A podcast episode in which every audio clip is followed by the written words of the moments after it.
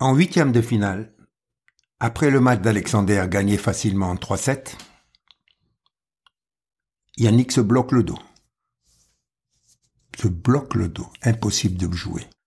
Vaoli ne bouge plus. Le lendemain, il y a eu un tout petit entraînement. Et quart de finale, il joue l'un d'elles et il lui met 6-0 au quatrième. Et le rôle de, de, de Jean-Pierre Cousteau, de notre a été essentiel. Les grands matchs de l'histoire, un podcast de Tennis Magazine. Huitième épisode, finale de Roland Garros 1983, Yannick Noah, Mats Wilander. Deuxième partie, la quinzaine parfaite. 7-6, 6-2, 5-7, 6-0, le compte est bon, Noah est heureux, nous aussi. Il rencontrera vendredi en demi-finale Roger Vasselin. Il faut remonter à 1946 pour voir deux Français en demi-finale de Roland Garros. Champagne pour le tennis français.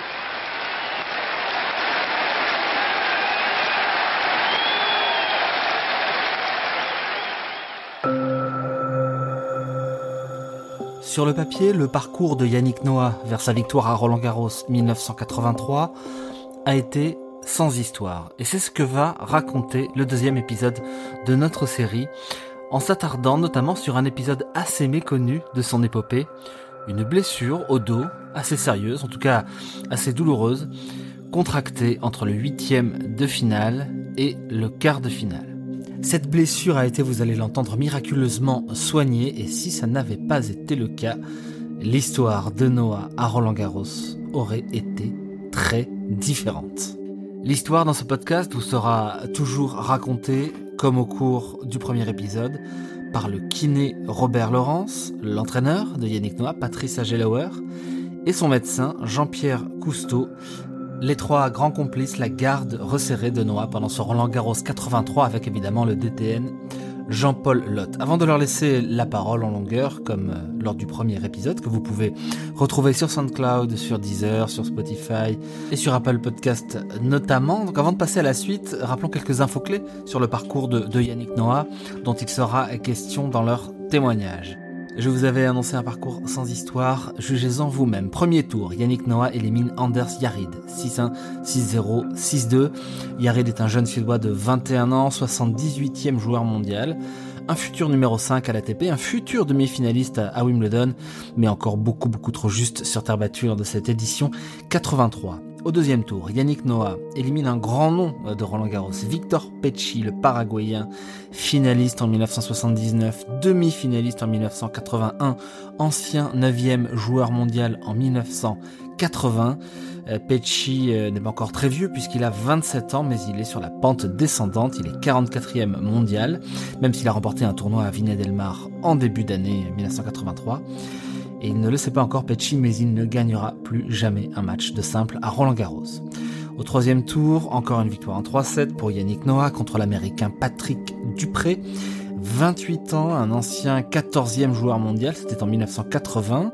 En 83, il est 65e. Yannick Noah doit un petit peu s'employer. En début de match, il gagne 7-5, 7-6, 6-2 la deuxième semaine de Noah commence contre l'Australien John Alexander, qui est écarté relativement facilement aussi 6-2, 7-6, 6-1. Alexander a lui aussi ses meilleures années derrière lui. Il a été huitième mondial en 1975, trois fois demi-finaliste de l'Open d'Australie euh, sur gazon. Il est 49e mondial, il a 31 ans et dans sa partie de tableau, il a bénéficié de l'élimination de Vitas Gerulaitis au premier tour. La tête de série numéro 9 était l'adversaire théorique de Yannick Noah en huitième de finale. La suite de l'histoire, vous la connaissez euh, probablement davantage. Euh, Yannick Noah sort Ivan Lendl, tête de série numéro 3 en quart de finale dans ce qui est le premier très grand match de son Roland Garros. 7-6, 6-2, 5-7 et 6-0. Et en demi-finale, Yannick Noah ne fait qu'une bouchée de Christophe Roger Vasselin, le joueur français qui a réussi l'exploit de sortir euh, Jimmy Connors, le numéro 1 mondial, en quart de finale. 6-3, 6-0, 6-0. Roger Vasselin est 97e mondial, il est épuisé et euh, il n'est absolument pas en mesure d'empêcher Yannick Noah de marcher vers son destin. Ce deuxième épisode va donc vous entraîner dans les coulisses de ce parcours du premier tour à la demi-finale. Vous y entendrez euh, la confiance, vous y entendrez l'obsession de protéger Noah de l'agitation et l'enthousiasme qu'il suscite. Vous entendrez Patrice Agelower expliciter le style de jeu de Yannick Noah pour ceux peut-être parmi vous qui ne l'avaient pas vu jouer. Et il sera aussi beaucoup question de cette fameuse blessure au dos. Il y a eu un climat extrêmement positif, vous voyez, qui a grandi, qui a grandi, qui a grandi. Il y a un monde de confiance qui s'est installé. Et puis voir la somme de travail qu'effectuait Yannick, et par là même les progrès, ben écoutez, on était confiants. Hein. On avait décidé de faire une période de préparation loin de tout le monde, à personne. On avait dit où on était. Et en réalité, on était chez lui à Nainville-les-Roches, à une trentaine de kilomètres de Paris. J'avais pris contact avec un petit club, euh, pas loin, pour qu'on puisse s'entraîner. Le président était euh, dans le secret aussi, il nous avait gardé un cours. Petit club de tennis, bien à l'écart. Et moi, chaque soir, j'allais soigner Yannick.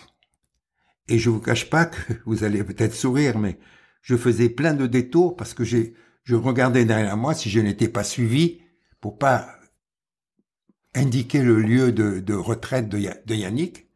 Et j'arrivais là-bas, je peux vous dire, euh, souvent il s'entraînait encore, et Yannick en redemandait. Encore une fois, encore une série. Et puis c'était Patrice Agelouer qui le stoppait. Idéal, quoi. C'était tranquille, euh, serein. Euh, il travaillait vraiment, il travaillait à fond tout le temps. Il était, il était bien on rentrait chez lui, euh, il y avait le, couple de personnes qui s'occupaient de sa maison là-bas, qui avaient préparé le repas de midi et qui étaient là aux petits soins pour Yannick.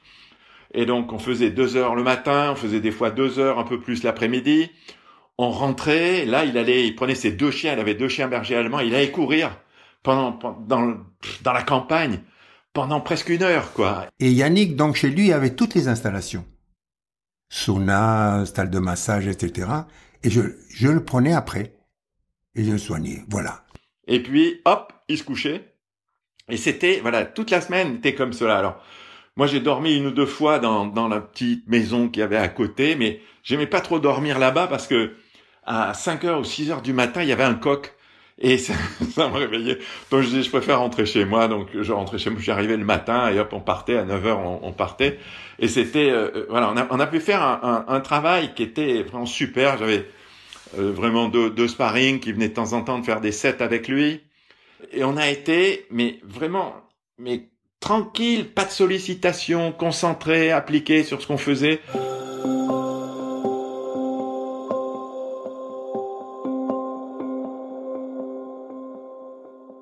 Ah, vous savez, Yannick n'avait pas besoin de lui répéter 36 euh, fois la même chose. Hein. Il comprenait vite et les discussions, euh, moi, les, les briefings d'avant-match et trucs, des fois, bah, dizaines de paroles et c'était c'était plié. Hein, on n'avait pas besoin de discuter pendant un quart d'heure, vingt minutes. Hein. Non, ce que si vous voulez, ce qui s'est ce qui s'est passé euh, euh, vraiment pour tout le tournoi, c'était quand même euh, une organisation qui était très claire dès le départ. parce que Yannick aimait bien quand les choses étaient bien préparées, savoir exactement voilà où on s'entraînait, à quelle heure on s'entraînait, comment s'organiser. Et donc on avait fait un plan euh, justement pendant tout le tournoi qui était euh, vraiment un plan euh, précis dans lequel l'idée c'était d'être le moins possible à Roland Garros. D'être à Roland Garros que pour les matchs en fait, d'arriver un peu avant bien sûr, mais d'être que pour les matchs. Éviter au maximum toutes les sollicitations. Ça c'est c'est en permanence vous rencontrez des gens qui veulent que vous qui vous, vous veulent que du bien. C'était il faut tout le temps répondre. En plus, il faut, il faut être sympa et tout le truc. Et tu vas gagner, Yannick. Hein, tu vas gagner cette année, c'est pour toi. Et truc. Non, tout ça, il faut, faut, faut, faut pas, faut, faut pas rentrer là-dedans, quoi. Il faut rester, on, on est concentré. Et puis, il faut savoir qu'Yannick aussi a des habitudes. C'est-à-dire que c'est un garçon qui vient très tôt au vestiaire, qui a besoin de rester très, de se préparer très, très, très lentement, longtemps. Il lui faut une bonne heure. Contrairement à Henri Lecomte, tu arrives, se déshabille, là, cinq minutes après, il est prêt. Non, Yannick a besoin de, de revenir tranquillement, de se préparer tranquillement, d'avoir son temps. Et c'est un garçon qui n'aimait pas jouer en premier match.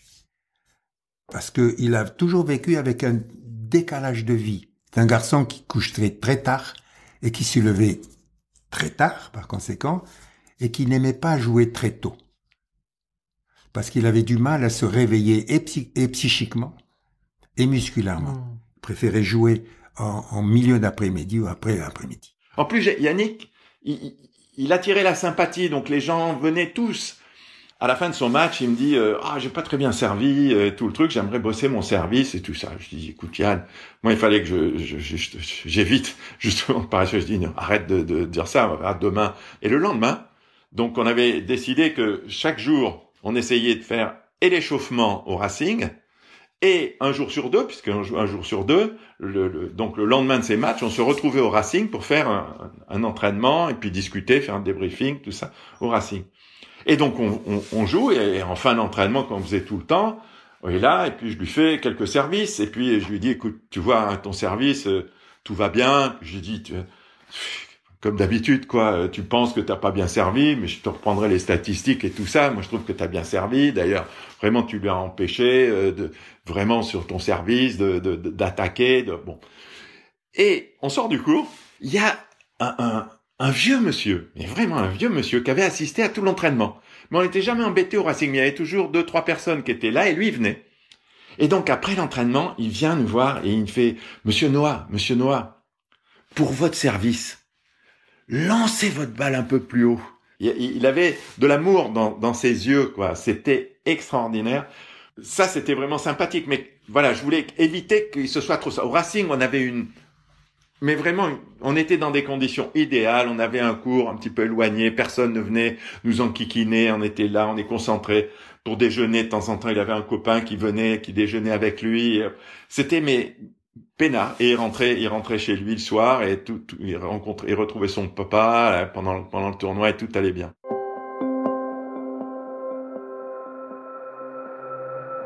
Vous savez, le, le, le, le kiné masseur a une plage privilégiée, une place privilégiée. C'est une main qui se pose sur un corps nu. Et s'il n'y a pas affinité psychologique là, vous pouvez pas masser un, un athlète, c'est pas vrai, c'est pas possible. Il faut qu'il y ait quelque chose, la confiance qui passe entre deux, deux une main qui se pose sur un corps nu. J'ai donné toujours cette image et c'est cela. Bon, il y a les matchs, enfin les massages, pardon, après les rencontres, qui durent à peu près trois quarts d'heure. Et Yannick est très facile à, masser, très facile, parce qu'il a une, une, texture musculaire extrêmement souple. Vous rentrez dedans avec, une, une grande facilité. Quand vous êtes libéré, que vous avez gagné, etc., vous avez la tension qui est due à la fatigue, mais ce n'est pas la même. C'est difficile à décrire, c'est une sensation savez, on a des yeux au bout des doigts. Hein.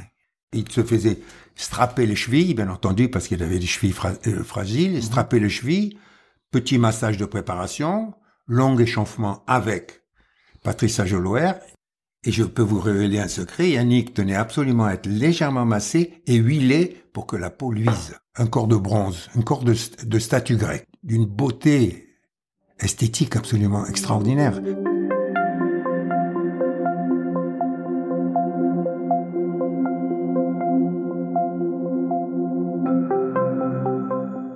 S'est déroulé selon nos prévisions, entre guillemets, hein, selon nos prévisions. Tout se passait bien. Euh, la vie de Yannick, euh, les échauffements, euh, les entraînements, le, les, relations, les relations avec l'extérieur, il s'isolait bien. Non, tout, est, tout était sur les rails, vous voyez. Tout était sur les rails. la seule énorme anicroche, le, le drame, c'est ce blocage de, à la fin du match d'Alexander. En huitième de finale, après le match d'Alexander gagné facilement en 3-7, Yannick se bloque le dos. Se bloque le dos. Impossible de jouer. Après le match, il fait sa conférence de presse, hein, normal, puis il se relève de, de, sa chaise et hop, il a une petite douleur au dos même une, voilà, il le monte pas trop, puis il arrive dans les vestiaires et puis euh, et puis il me dit tiens il faut que je vois le kiné Robert Laurence qui était là. Il me dit, Robert j'ai un truc au dos, donc on appelle le docteur Cousteau qui était qui était un cardiologue et pas un rhumatologue. Le docteur Cousteau avait la confiance totale de Yannick. Je peux vous dire que j'ai eu un sacré patron, hein, un sacré patron. Et euh,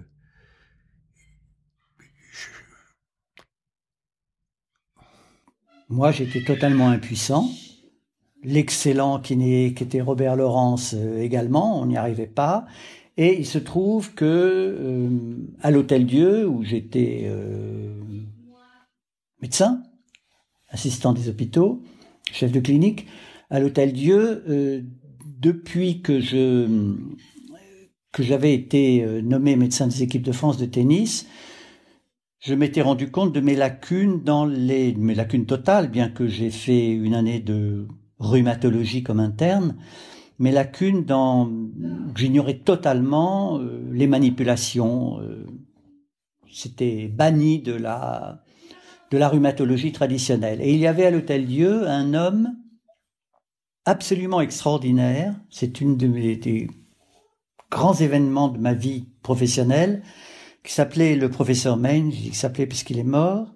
Et le docteur Cousteau, qui connaissait parfaitement le maître des manipulations, le professeur Meigne, est allé chercher le professeur Meigne, qui a accepté de venir le soir dans les vestiaires de Roland Garros, qui a manipulé Yannick. Et le professeur Meigne était un homme, euh, était un rhumatologue de formation, mais qui manipulait, euh, qui avait sa technique de manipulation. Il avait une école, il enseignait aux États-Unis, il avait son service de thérapie manuelle à l'Hôtel Dieu. Il était très mal vu des rhumatologues traditionnels puisque euh, finalement il ne faisait plus que de la thérapie manuelle puisque c'était son énorme truc.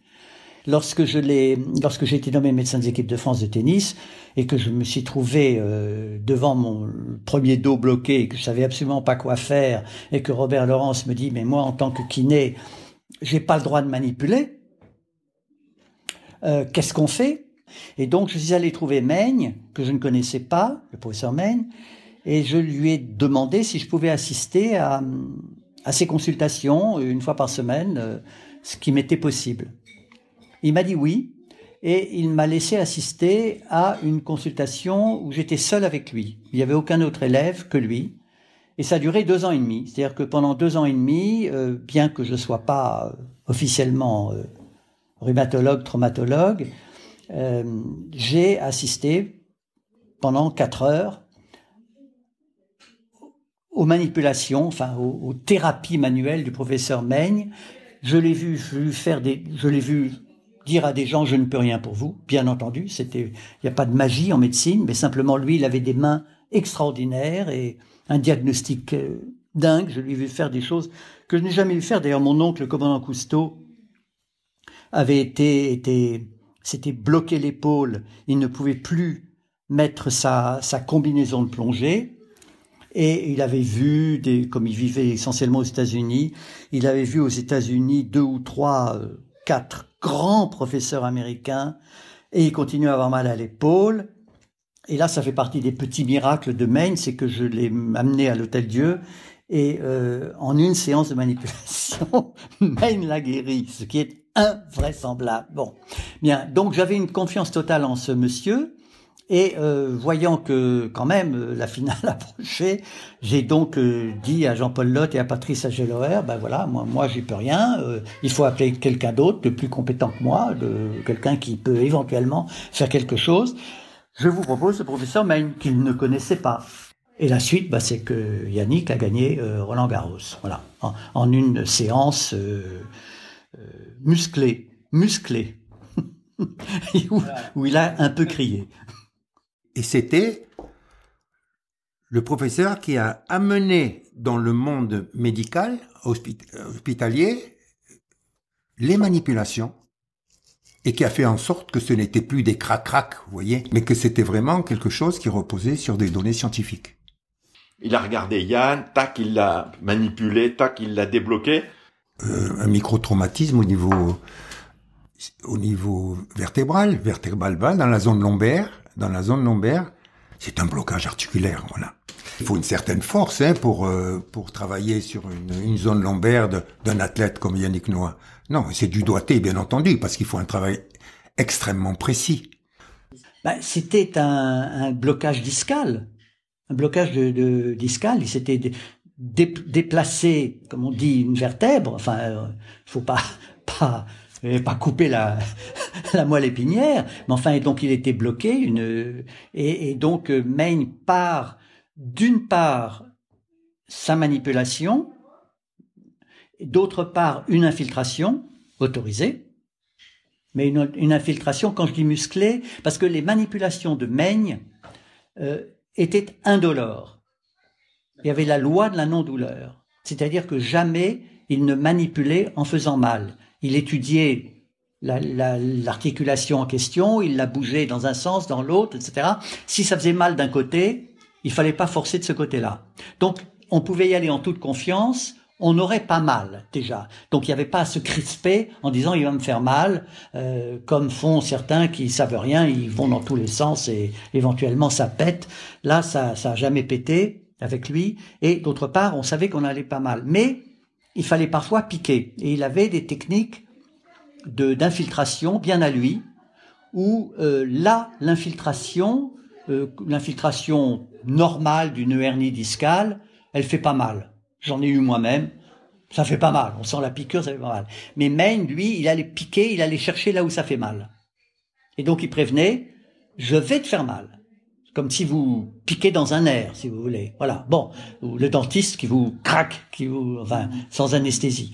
Donc là, il y a eu, quand j'ai dit musclé, c'est que la manipulation n'a pas fait mal, mais ensuite il a dit, il faut que je pique là. Donc la piqûre est autorisée, c'était un produit légal, donc tout à fait d'accord, même a posteriori, euh, il n'y a pas de triche, mais cette manipulation, cette euh, infiltration, là, Yannick a eu très mal sur le moment. Bon, sur le coup, euh, il s'est relevé en ayant quasiment aussi mal qu'au début de la de la séance. Donc, ils étaient pas du tout sûrs que mon maigne était l'homme de la situation.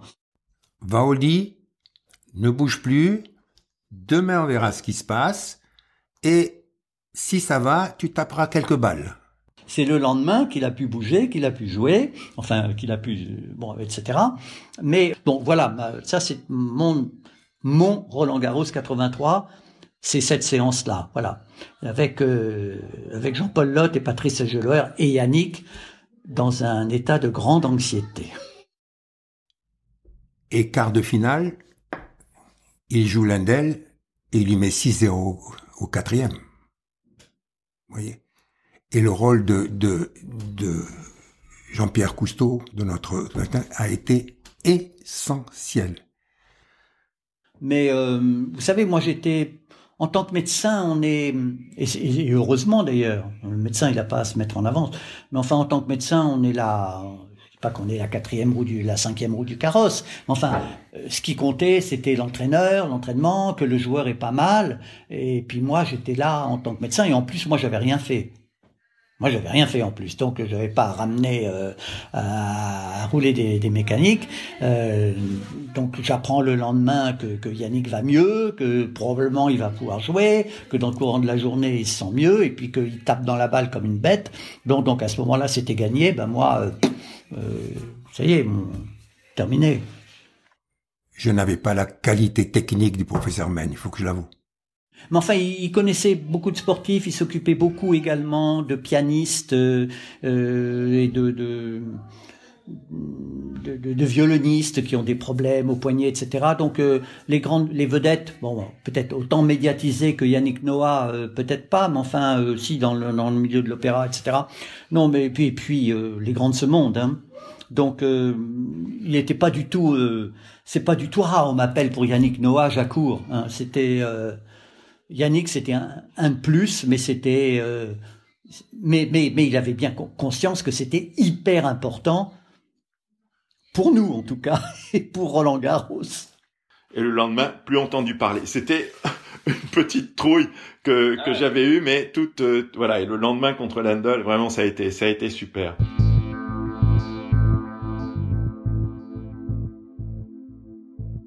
Yannick a dit lui-même, a dit, c'est ses propos, qu'il avait un seul ennemi sur le, circuit, c'était Lindel. ce sont ses propos. Mais il perdait souvent contre Lindel. Donc il a préhendé énormément ce match. Énormément ce match. Et là, il y a eu la présence de, de on ne peut plus bénéfique de d'Agel hein, qui lui a parlé sereinement, calmement, qui lui a parlé de tout le travail qu'il avait fait avant et qui l'a rasséréné, vous voyez, qui l'a calmé et qui lui a dit tu vas gagner, qui lui a, euh, qui lui a ôté le petit doute qu'il avait en tête. Et Yannick est rentré, est rentré sur le cours avec un esprit de vainqueur et non pas de peut-être. Voilà. Et ça, ça a été le, la, la, la, présence de, de, de cette complémentarité. C'est difficile de décrire, je ne trouve pas les mots, mais cette complémentarité, cette complémentarité entre les deux êtres était exceptionnelle, même maintenant. Moi, je comparais le, joueur de tennis, et tout spécialement Yannick, à, un boxeur. À l'époque là, c'est l'idole de Yannick, c'était Mohamed Ali. Et j'ai dit, c'est euh, le tennis, c'est la boxe.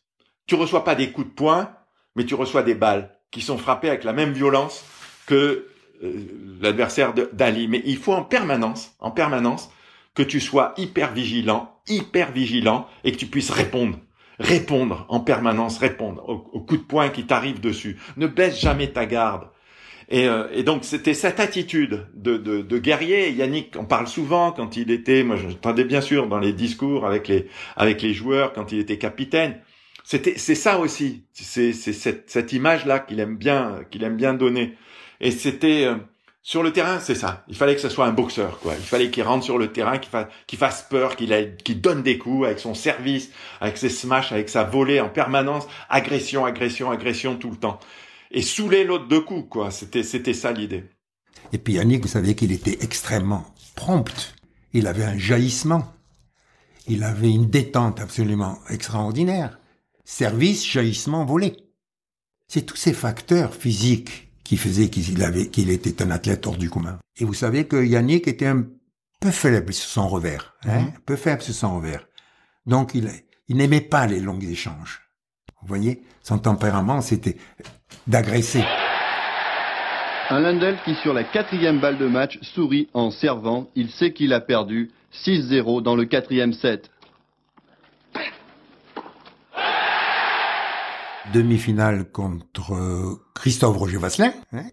Christophe, Christophe Roger Vasselin, le pauvre, a fait son match contre Connors avant. Il s'est vidé, il s'est vidé, c'était fini.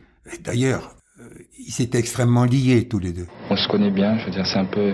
Je regrette un peu de jouer contre Christophe, pas tellement que j'ai peur de lui, mais que bon, on est tous les deux en plein rêve et on va être obligé, un de nous va être obligé de, s'arrêter.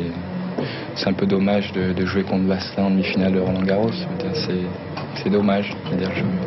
enfin, bon, il n'y aura plus d'amitié une fois sur le cours, cela dit, et je vais essayer de jouer pour gagner. Et ça faisait peine de voir le, match que faisait Christophe Vasselin en, en, demi, et je sais, on sait pertinemment qu'il lui donnait parfois la balle pour jouer. Christophe avait fait son chemin et il était vidé. Il était complètement vidé. Et Villander fait un match extrêmement long avec Higueras. C'est ça, avec Higueras. Et puis à la finale, voilà.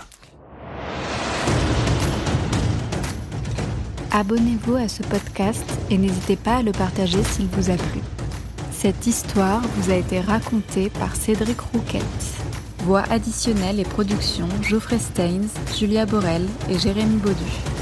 Le bimestriel Tennis Magazine est disponible en kiosque, l'appli mensuelle est disponible dans les stores, offre abonnés et privilèges sur tennismag.com.